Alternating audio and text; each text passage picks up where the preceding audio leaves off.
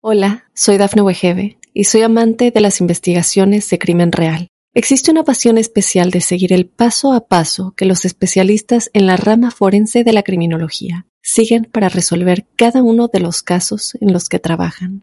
Si tú, como yo, eres una de las personas que encuentran fascinante escuchar este tipo de investigaciones, te invito a escuchar el podcast Trazos Criminales con la experta en perfilación criminal, Laura Quiñones Orquiza, en tu plataforma de audio favorita.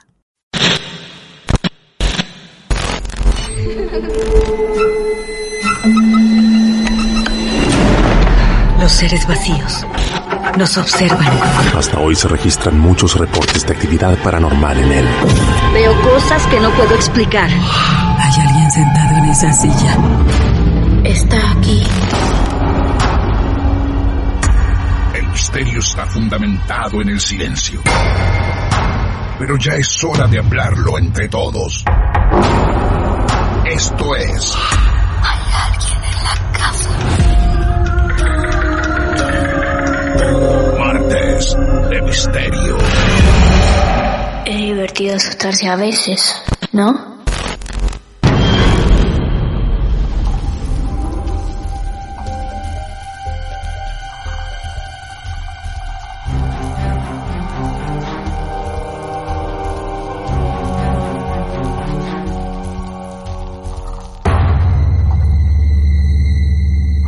Aquí estamos en otro punto de encuentro.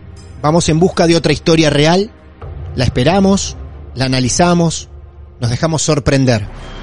Este es el momento en el que ustedes son protagonistas, 100% protagonistas. Nos encanta recibirlos en este imaginario sofá donde nos sentamos a escuchar. En Martes de Misterio, otra vez, después de tantas temporadas, una historia más se presenta ante nosotros. Para encontrarnos con la historia, con el caso real de esta noche, desde Mar del Plata no tenemos que viajar demasiado, nos queda cerquita, a 400 kilómetros nada más, y los invito a todos ustedes, estén donde estén, a trasladarse hacia Cava, Buenos Aires. Allí nos espera la señorita Maite. Buenas noches, Maite, ¿cómo te va? Buenas noches, Martín. Bien, ¿y ustedes? Bien, muy bien, bienvenida. Una Muchas vez más gracias. A este club de amigos de los que nos gusta creer y escuchar, que es muy importante. Muchas gracias, Martín, más que nada por darme el lugar, porque, bueno, estas historias o la gente no te cree o es exageración y la verdad que tener el lugar para contarlo es, es excelente. Muy bien, muy bien. Bueno, nos gusta creer, claro. Maite, ¿cuántos años tenés? Eh, tengo 24, sa- 24 años, discúlpame. 24, bien. Jóvenes 24 años. En este momento nosotros estamos haciendo conexión con Buenos Aires. Me pregunto, ¿la historia que nos vas a contar ocurrió ahí? Exactamente, en San Martín, En Villa San Martín. Libertad. Bien, perfecto, ahí, cerca donde estás vos ahora. ¿Y de esta historia saben muchas personas o son poquitas? Eh, no, no muchas, eh, porque la verdad que pasó todo como muy seguido y la verdad que, bueno, hoy por suerte ya nos pudimos mudar de ahí Ah, y sí, Ah. así que por suerte ya estamos en un lugar, de hecho me siento muchísimo más cómoda contándolo estando mudada que haber estado en el otro departamento justamente. bueno, bueno, ya algunos indicios tenemos. Por suerte me mudé de ahí. Así que vamos despacio a esta historia que tiene cuántos años más o menos. Y hace dos años atrás, en el transcurso de dos años, Sí. hasta diciembre del año pasado. Bueno, no mucho, no mucho, ¿eh? Una Maite ya grande que vivía en ese lugar con quién.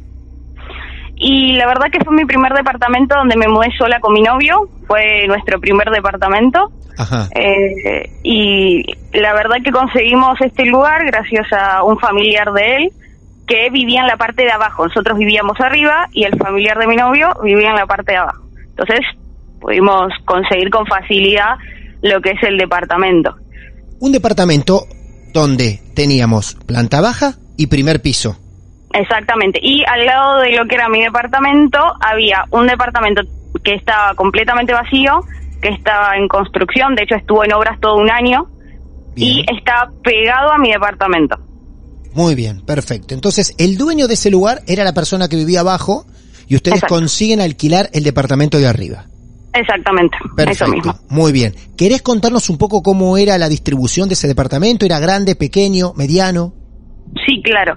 Te comento. El departamento era muy chiquito, aproximadamente entre 20 y 25 metros cuadrados. Estamos hablando de un lugar muy pequeño. Ah, no entraba, no entraba ni un fantasma. Nada, no. Aparte, ten en cuenta que yo compartía lo que es el comedor, el living y la cocina en un mismo ambiente.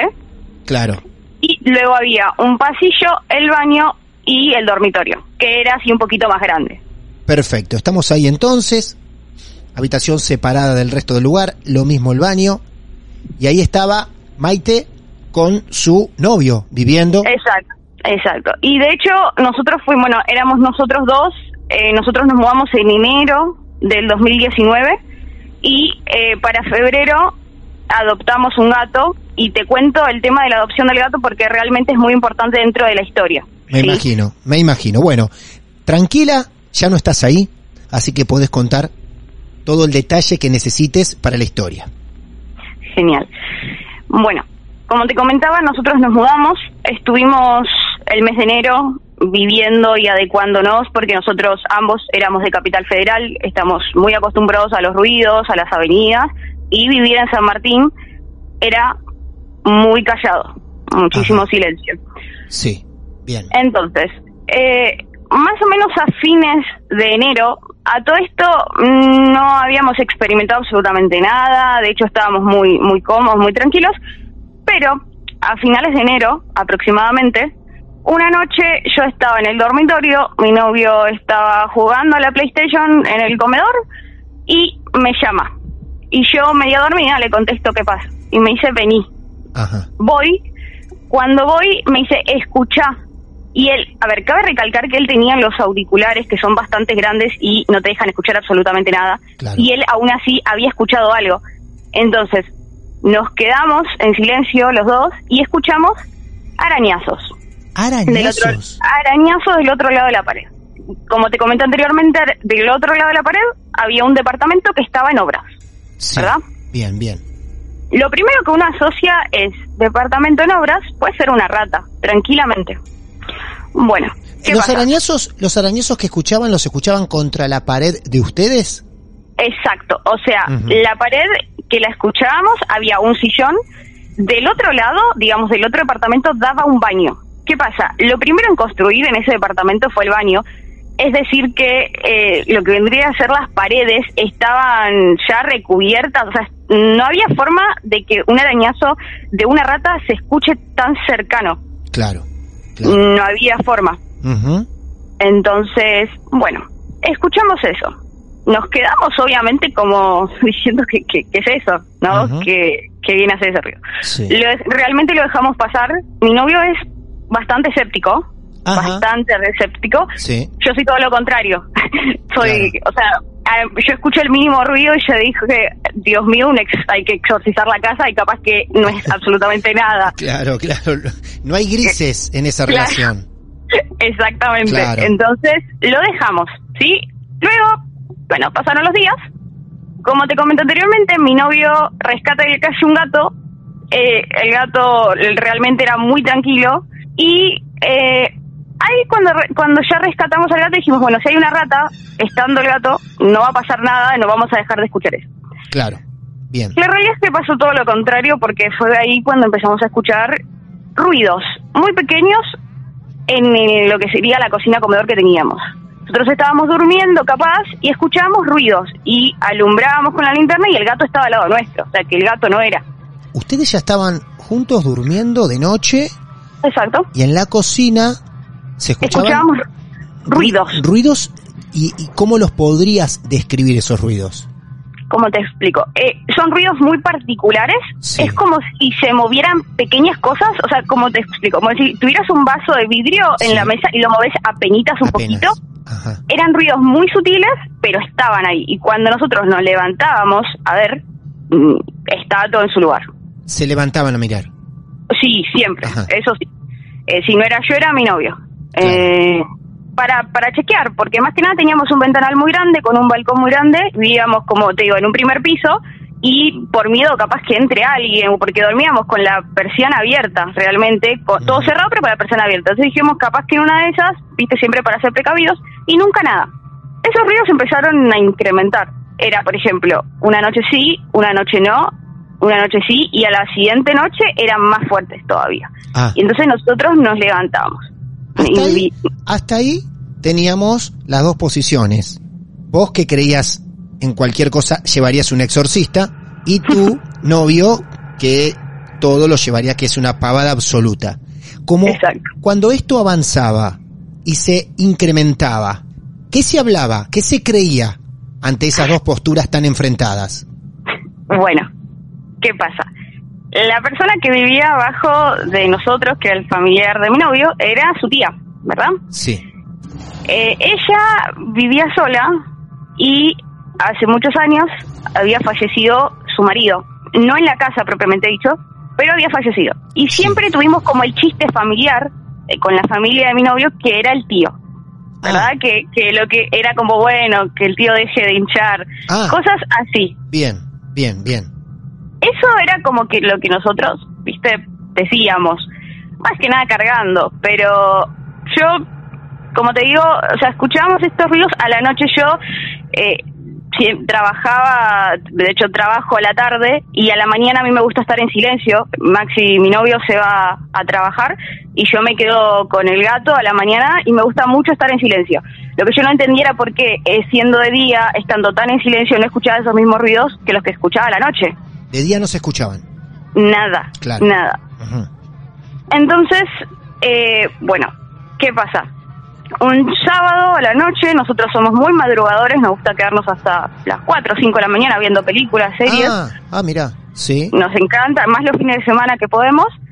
Una noche estábamos muy de verano, Martín, muy de verano, con las ventanas abiertas, ¿viste? Sí. El ruido de los grillos, no, muy, muy verano. Estábamos mirando una película y sentimos que alguien nos toca la puerta. Wow. La puerta del cuarto. No, la puerta de afuera. ¿Cómo te explico? sí. Ese es el...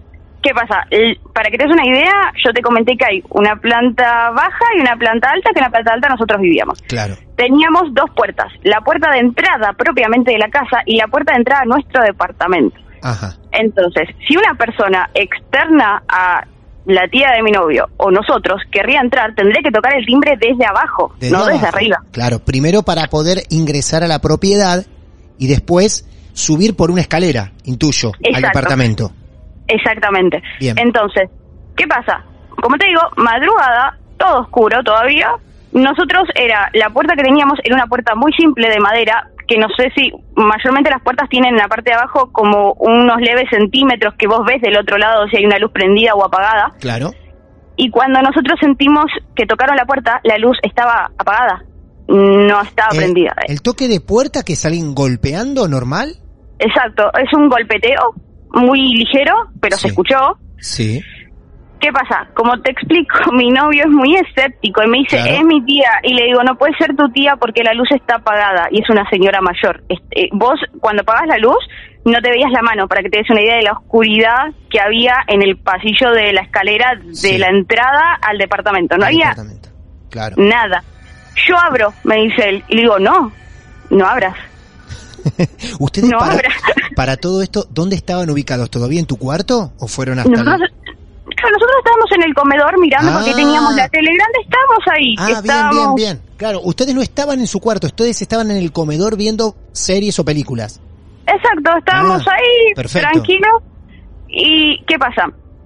Eh, yo vengo de una familia que eh, vos silbas a la noche y te retan, vos haces como que llamás a malos espíritus porque son todos de la provincia, más que nada mis abuelos con los que me crié.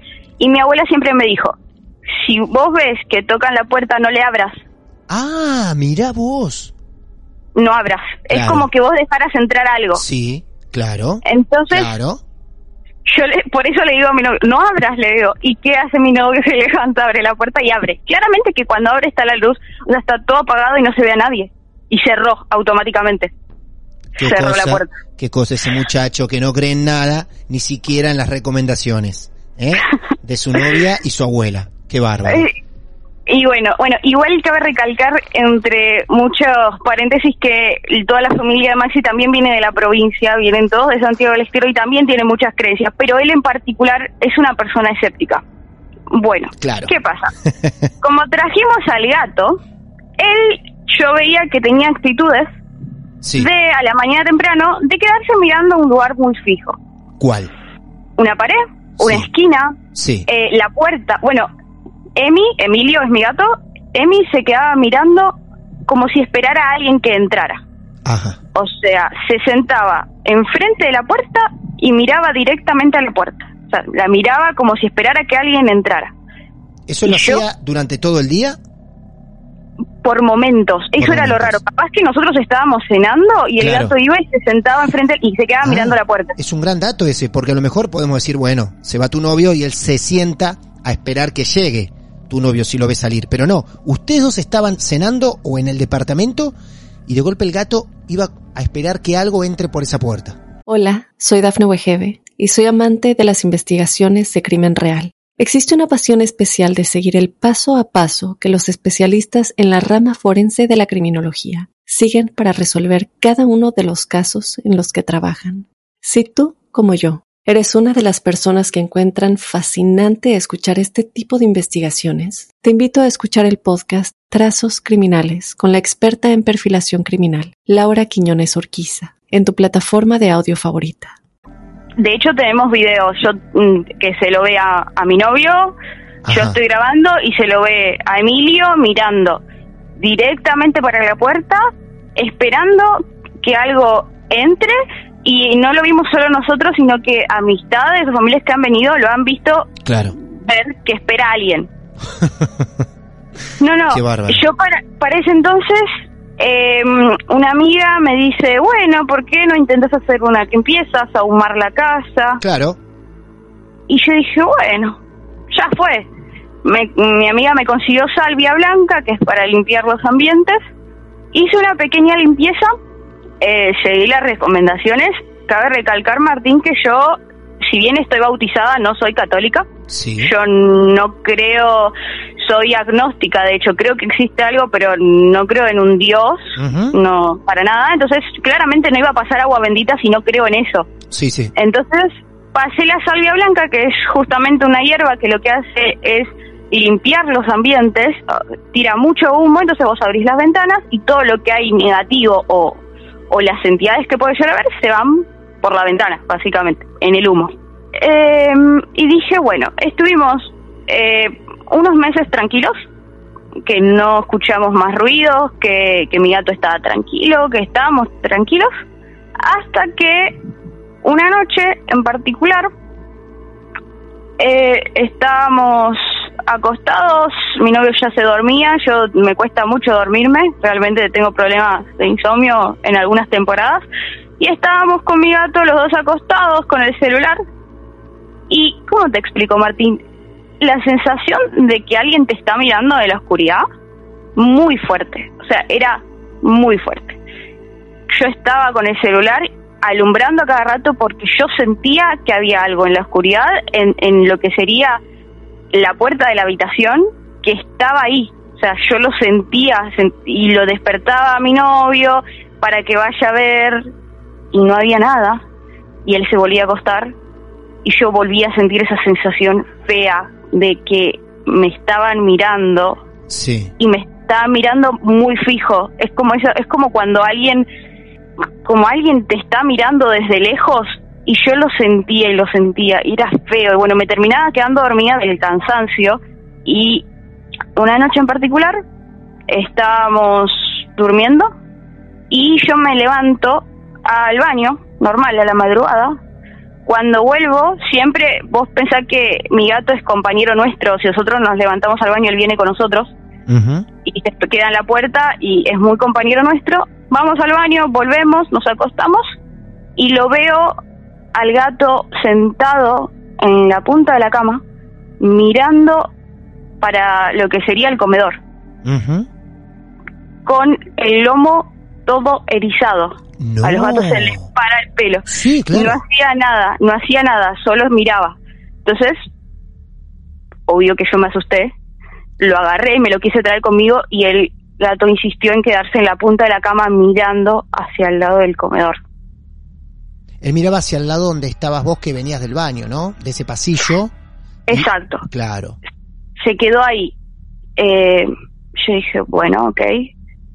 Me doy vuelta como para seguir durmiendo y escucho como si mi gato estuviera tomando agua de su bebedero. Sí. El problema es que mi gato estaba al lado mío Claro. y yo escuchaba como algo tomaba agua Tomaba agua del bebedero que estaba en dónde? En el comedor, En el comedor. para donde él miraba, de hecho. Y yo en ese momento dije, no, ¿qué, qué es eso? O sea, lo, ni si no me podía mover, tenía el cuerpo completamente paralizado del miedo porque, ¿qué pasa? Uno lo ve en las películas de terror, eh, con efecto de sonido, cuando va a pasar algo, Sí. pero la realidad es que estás en completo silencio, con las cosas a tu alrededor, con el ruido del ventilador, con cosas normales, y en ese momento sentís que te recorre el miedo por las venas y no te podés mover. Claro. Paralizada. Paralizada, claro. Y sentía que me temblaban las manos y los nervios, entonces lo que, lo que hice, encima lo tenía mi novio bastante lejos, eh, o sea, si bien dormimos en la misma cama, no dormimos pegados, somos personas que dormimos Sí. uno de un lado y otro del otro. claro. Y tiré el manotazo. Dije, o sea, así con todas las articulaciones súper tensas, tiré el manotazo y mi novio se despertó rápido. Qué sonido raro me, me acabas de contar. Vos sabés que no lo hemos encontrado en otras historias. Ese sonido de algo bebiendo del agua de tu gato. Es como los lengüetazos Sí. de cuando sube el agua y cuando baja de Claro. vuelta. Es ese sonido. Sí. Y le digo, imagínate ¿no? la situación. Cuatro de la mañana, amor, escucho como alguien le toma el agua Al, gato. no, Mi era, dio vuelta. no, era, no era tomarle la leche al gato, sino tomarle el agua El al agua. gato. Y Emi siempre, o sea, mi gato presente, despierto, bien atento. Y bueno, eh, mi novio me calmó, prendimos las luces, nos fijamos, claramente no había nada. Eh, de hecho, hasta, viste, cuando uno, digo, a ver si le bajó el agua, porque capaz Claro. que, no sé, viste, eso, Sí, un sí, ruido, sí. no sé, una cañería. No, no, el ruido era muy claro. Nos volvimos a dormir, yo me volví a dormir, y esa misma noche, vos imaginate que nos desvelamos un poquito, se habrán hecho cinco y media de la mañana. Me vuelvo a despertar de una pesadilla que tengo muy fuerte, Claro, quedaste. muy fuerte, Sí, sí. y lo tenía a mi gato durmiendo al lado mío, bien pegado, y ahí fue cuando sentimos el tirón de la cama. Viste que los somier tienen las cuatro patas de madera. Sí. A veces Si tienen a- una quinta en el medio. Exacto, bueno, Claro. la mía no, no tiene, entonces es un poquito menos estable. Sí. Entonces, si vos agarras una pata y la tironías hacia afuera, como que la movés, se te mueve toda la cama.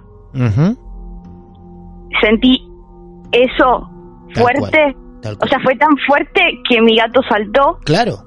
y yo pegué tal grito que mi novio se dio vuelta. ¿Qué pasó? ¿Qué pasó? Me dijo. ¿Qué pasa?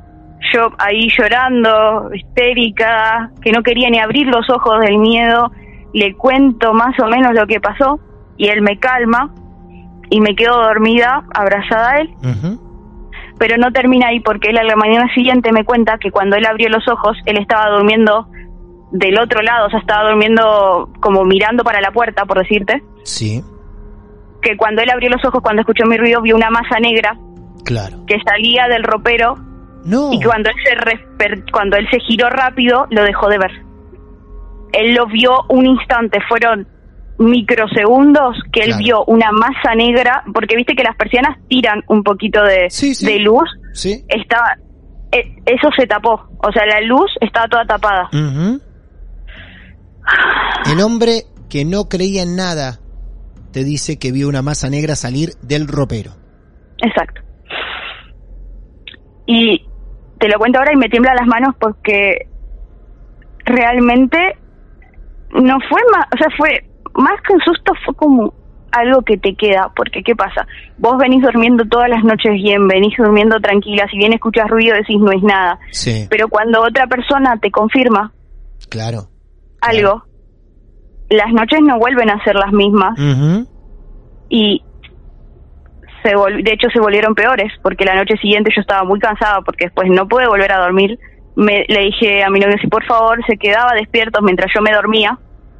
Y él me contó que estando en el dormitorio la noche siguiente con de vuelta el gato despierto estaban mirando la tele y vieron pasar algo como la sensación de movimiento, Martín, Sí. como que algo se mueve pero vos no ves qué es claro. y y Emilio, nuestro gato, vio y movió la cabeza en la misma dirección que él lo que vio que se movió y quedó. Me dijo, vi eso, apagué la tele y me fui a dormir. Claro, O los dos, sea- los dos notan, creen que ven algo y los dos hacen el mismo movimiento con la cabeza. Exactamente, Claro, algo se movió allá y los dos hicieron lo mismo. Exacto, dentro de la habitación. Claro. O sea, la iluminación que había era de la tele. O sea, había luz, pero no se veía nada. Fue como un movimiento que ellos vieron y que, como te digo, mi novio dijo, bueno, me voy a dormir, apagó la, la tele, se, me abrazó y se fue a dormir, porque él es así, cuando pasan cosas que, que no tenemos explicación, eh, prefiere no darle mucho mucha atención Claro. A lo contrario que yo que me obsesiono porque es como que no me entra en la cabeza que lo que estoy viendo, lo que estoy sintiendo esté ahí cuando no tendría que estarlo. Empeoraron fuerte tus noches entonces, a partir de, de ese gran susto, ¿no? Yo creo que sí y de hecho más tarde averigüé el porqué de todo esto. Ah, bueno. bueno. ¿Alguien te dio un porqué de esto? Más allá de ese tío que ustedes creían que podía llegar a ser. Sí, es que siempre, a ver, como te digo, siempre la cargada de que, uy, el Claro. tío los está jodiendo, Claro. uy, el... ¿Viste? Y, ¿qué pasa? Vos, después de eso, después de la última noche que te comento que, bueno, mi novio vio eso que se movió, las, había noches o semanas que no escuchábamos nada y luego volvían a aparecer nuevamente. Y eh, un día hablando con una amiga, le, con- le estoy contando, le estoy profundizando y ella me dice, te tengo que contar algo, no sé cómo lo vas a tomar, pero lo que yo te tengo que decir puede llegar a cambiar lo que vos estás viviendo. ¡Wow! ¡Wow! Y yo, yo le digo, upa, ¿qué pasó? Y me cuenta, Mai, mi familia y yo somos todos sensibles. Cada familia, o sea, cada miembro de la familia tiene una sensibilidad diferente. Yo puedo ver cosas que no están y puedo interactuar con esas cosas que no están, con esas entidades. Que habitualmente Y- cualquiera del resto de los humanos no vemos, ¿no? Claro, y lo peor de todo es que a ella, como que ella tiene que ignorarlos porque sabe que si ella hace algo o reacciona, como que esas entidades se dan cuenta y se le, no digo que se le pegan, pero como que buscan la ayuda que ellos necesitan Claro. en ella. En ella. Entonces yo dije, dice, no, yo sé que es difícil de creer, y digo, no, no, Eve, yo te creo, te recreo. Y me dice, en tu casa hay una persona que es así, así, así, que vive dentro de tu ropero, que no le gusta los ruidos que ustedes hacen porque los están molestando y no está nada contento con ustedes en ese departamento. Cuando te dice es así, así, así, ¿qué te dice? Que se parece al tío de mi novio. ¡Ah! ¡Ah, mira vos! Me dices así. Hola, soy Dafne Wegebe y soy amante de las investigaciones de crimen real. Existe una pasión especial de seguir el paso a paso que los especialistas en la rama forense de la criminología siguen para resolver cada uno de los casos en los que trabajan. Si tú, como yo, eres una de las personas que encuentran fascinante escuchar este tipo de investigaciones, te invito a escuchar el podcast Trazos Criminales con la experta en perfilación criminal, Laura Quiñones Orquiza, en tu plataforma de audio favorita. ¿Ella sin conocerlo, al tío de tu novio? Exacto. Ah, qué Exacto. bueno. Ah, qué bueno eso. Ella no conoce para nada al tío de tu novio y te lo describe. Ujú. Y me dice, es así y está enojado. Claro, vos pensás que mi novio juega mucho a la PlayStation y yo soy muy madrugadora. Entonces, nosotros los fines de semana, a las 4 o 5 de la mañana, en ese departamento estábamos a los gritos, escuchando Claro. música, Claro, claro. la tele a todo lo que da. Claramente que siendo una persona mayor le iba a molestar. Mira vos. Mira vos, hasta sentís compasión por él. Yo, viste, eh, no sé cómo explicarte, porque yo, viste, como te comenté anteriormente, yo sentía que alguien me miraba, yo me Claro. sentía observada todo el tiempo, desde lo lejos, nunca desde cerca, porque yo sé que hay gente que ha sentido que la han tocado, que le han respirado, no, yo siempre desde lo lejos, desde lejos sentía que había algo que Claro. estaba. Sí, sí, En- por supuesto. Entonces, bueno, ¿qué pasa? Mi amiga me recomienda cosas para hacer para que el señor pueda cruzar, porque si está ahí, está por algo y no se podía quedar. Entonces me dice, bueno, vos tenés que hacer esto, me dijo, tenés que pensar en él yendo a un camino violeta, morado, para que él se pueda ir. Me dice, trata de imaginártelo en tu cabeza. Y yo, la verdad, me era muy difícil hacer eso, porque me- de hecho me sentía hasta loca diciendo, no le voy a hablar a algo que no está en mi casa, pero al mismo tiempo mi amiga me dice, le tenés que hablar, le tenés que decir que se tiene que ir, que ya no, esa ya no es su casa. Me- y, y yo no podía, me sentía, te soy sincera, me sentía tonta hablando, o sea, creo mucho, pero al mismo tiempo cuando lo expreso en palabras es como, mm, no tiene ni pies ni cabeza esto que estoy diciendo. Así que me pongo a investigar. ¿Qué más puedo hacer para hacer que, que esta entidad se vaya de mi casa? Y investigando me topo con un ritual wicano ¿Eh? que, sí, la Wicca es Sí. una rama neopagana de brujería.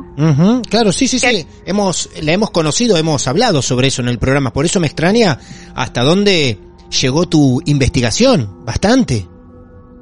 Y yo me empiezo a meter Sí. en eso. La Wicca, Martín, no es una religión, es una práctica. Uno puede ser católico y practicar la Wicca, practicar brujería y rituales. Eh, no, no importa la religión, pero ¿qué pasa? Eh, realmente para que funcione lo que vos haces tenés que creer mucho en eso, tenés que poner tus energías para que realmente salga. Claro. Entonces, bueno, le comento a mi amiga y me dice, bueno, vos sabés, Mike, que yo ya anduve investigando sobre eso también cuando aprendí a usar mi sensibilidad y me dice, hacelo, no va a generar ningún mal. Entonces, pongo en marcha, después de leer muchos libros, un plan para sacar esta entidad de mi casa para que al menos o podamos vivir en paz. O sea, yo lo único que quería era dejar de sentir miedo, Martín, porque es muy feo dormirse con miedo. Sí, sí, me imagino. Aparte, eh, algunas cosas, ya los tres habitantes de esa casa ya vieron, sintieron todo. Tu amiga aportando el dato, describiendo al tío de tu novio sin conocerlo, ¿no? Exacto. Eh, el, el que, el que vivía abajo, Sí. el que vivía abajo, ¿de esto no sabía nada? Me acuerdo una vez de haberle comentado muy por arriba Sí. a la dueña del departamento eh, Ah. y que se haya quedado sorprendida. Ah, a veces a los dueños les comentan, o a lo mejor no fuiste la primera que vivió allí, quienes hayan alquilado anteriormente quizá le comentaron algo, ¿no? Bueno, Pero eso no. es un, dat- un dato de color interesante porque las parejas anteriores que vivieron ahí se separaban. Vaya si Era nos como- encontramos con casos así, ¿eh? De separaciones, de lugares tensos, oscuros, húmedos, eh, grises, de mucha pesadez, donde las parejas se separaban, sí. Sí, mucha coincidencia. como- Sí. La realidad es que eh, nuestra pareja, o sea, nuestra relación con Maxi siempre fue muy fuerte. Estamos juntos desde los 16 años, para que te des una idea, es mucho Mira. tiempo. Sí. Eh, y la verdad que que vos llegues a un lugar por primera vez, que te independizas y que te digan, no, la verdad que todas las parejas que vienen a vivir acá se separan. Sí. Es como bueno. Sí, claro. Ok. claro. Eh, así que bueno, pongo, pongo en marcha mi plan Sí. de hacer algo por, por, por esta alma que estaba ahí y me doy cuenta que eh, si bien me, me da miedo, porque ¿qué pasa? Yo hoy en día me caracterizo por, por ser una persona que lee mucho, muchísimo, todo el tiempo, eh, y sentía que no tenía la fuerza para hacer un ritual, siendo que pensé que no, no está capacitada para hacerlo, porque ¿qué pasa? Haciendo un ritual, vos tenés la posibilidad de que el karma, si lo haces mal, te llegue a vos por siete. Entonces, si vos haces un ritual mal, se te devuelve a vos karmáticamente por siete y que puede, o sea, un ritual mal hecho puede ocasionar muchos daños realmente. Claro, claro. Así que bueno, agarré un poquito de sal gruesa, agua, limpié el piso, volví a saumar y le pedí un día sola en mi casa, le pedí a mis guías que por favor me, me ayuden y me, me protejan a mi familia. Todos tenemos guías, Martín, todos tenemos entidades que hay gente que le dice que son ángeles guardianes, otras que tiene un dios aparte. Todos tenemos guías que nos protegen. En la Wicca son guías espirituales que pueden ser animales o pueden ser entidades y yo les pedí por favor que me protejan, que ayuden a mi familia porque encima tuvimos temporadas con mi novio de muchas discusiones producto de, ah, de mirá, eso. Mirá vos, Martín, ¿puedes creer que se calmó todo? se calmó todo. un día dejamos de escuchar y yo le pregunté a mi amiga, me dice, está enojado pero está calmado, me dijo. No, no va, no se va a ir de ahí, me dice, pero no les va a hacer nada, no, le- no los va a seguir jodiendo, va, va, va a estar todo bien. Claro. Y un día para el otro, simplemente las cosas dejaron de pasar. Qué Y bien, qué bien. teníamos un suceso cada tanto, un ruido muy fuerte eh, o escuchar pasos, pero era una vez cada muchos meses que No. tratamos de no darle Sí, bolilla realmente. Sí, sí, perfecto, porque aparte se estaba incrementando ya, ¿no? Hablamos de, de- de mover la cama, ¿no? Eh, ya eran otras cosas. Leyendo después investigué que primero, o sea, fueron muchos errores de nuestra parte. Número uno, haber abierto la puerta a algo que no sabíamos que era. Claro, claro. Número dos, haberle dado una entidad un nombre. Cuando vos le das a una entidad un nombre, le estás dando el poder que entre a tu vida. Eso fue tremendo. Decir, ah, es el tío, decir Sí. el hecho es el tío, ya le estás dando una entidad Claro. que capaz que no era el tío. Mi amiga me lo confirmó, sí, pero muchas veces otro tipo de entidades, Sí. muchos Sí, más tenés- oscuras. Sí, tenés razón. Tenés razón. Ujú. Y lo hemos aprendido acá de nuestra bruja Lucía, del medium Leonardo, cuando a veces pones el pensamiento en algo que venga, baje, ayudarte, sin llegar a, a, a jugar a algo, ¿eh? No hablo de juego, sino simplemente con el pensamiento. O con la acción esta de ponerle un nombre o de abrir la puerta a algo, creyendo que es tal persona o tal energía de una persona en particular, y resulta que después no lo es. Totalmente. Cada palabra concuerda, Maite, con varias historias que ya hemos vivido, varios consejos de situaciones que hemos aprendido. Es increíble. O sea que no te tuviste que ir al 100% como para que eso se calme. Lo lograste antes de irte de ahí.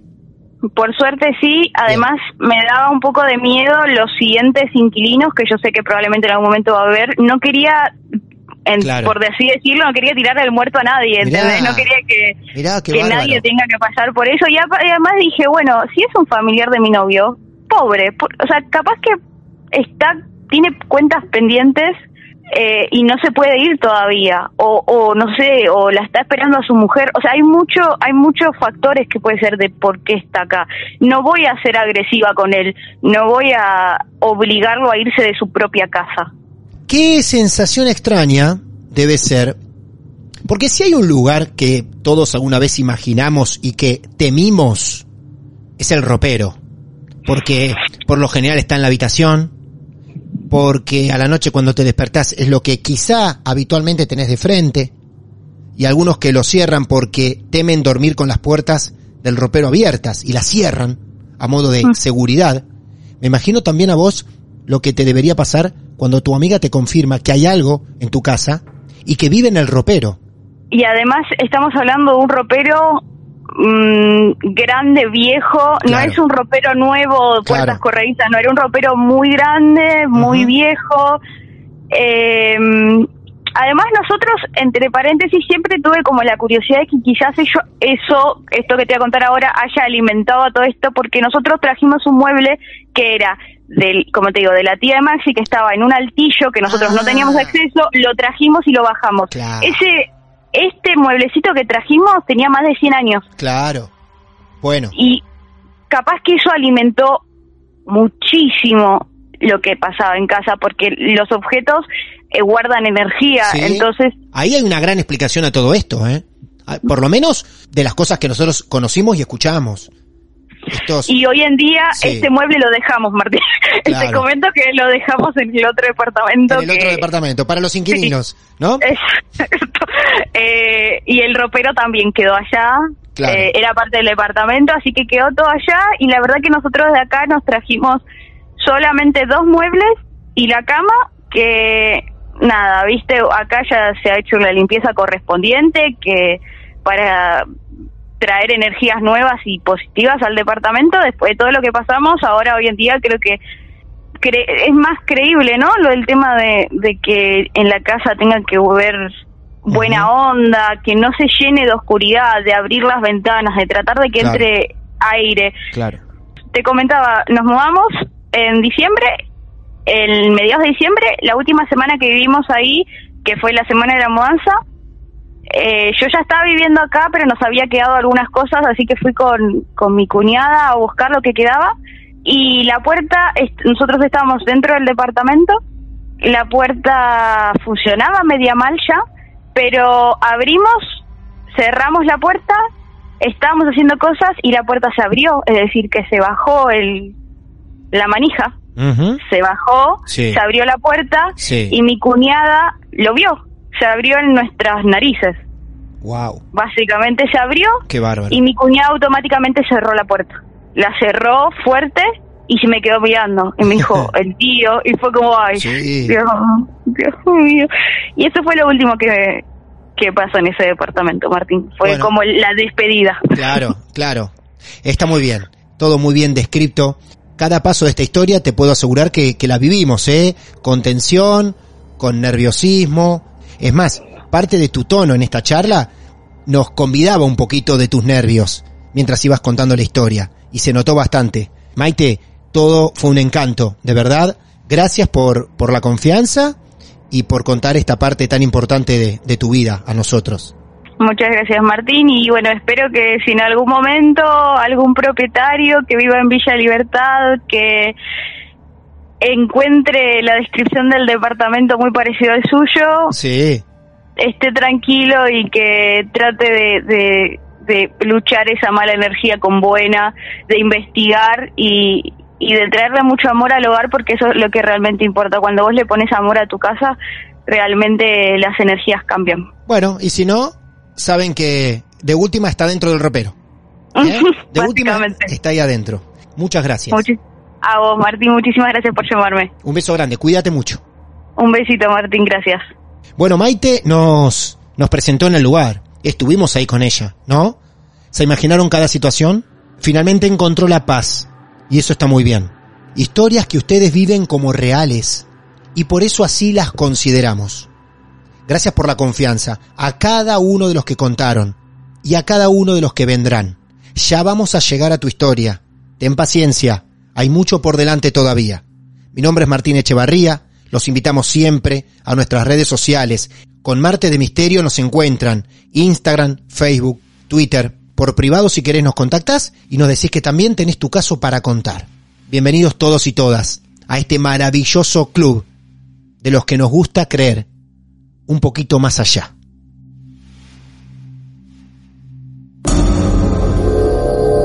El mal viene en formato podcast. Martes de Misterio. Está aquí. Hola, soy Dafne Wegebe y soy amante de las investigaciones de crimen real. Existe una pasión especial de seguir el paso a paso que los especialistas en la rama forense de la criminología siguen para resolver cada uno de los casos en los que trabajan. Si tú, como yo, eres una de las personas que encuentran fascinante escuchar este tipo de investigaciones, te invito a escuchar el podcast Trazos Criminales con la experta en perfilación criminal, Laura Quiñones Orquiza. en tu plataforma de audio favorita.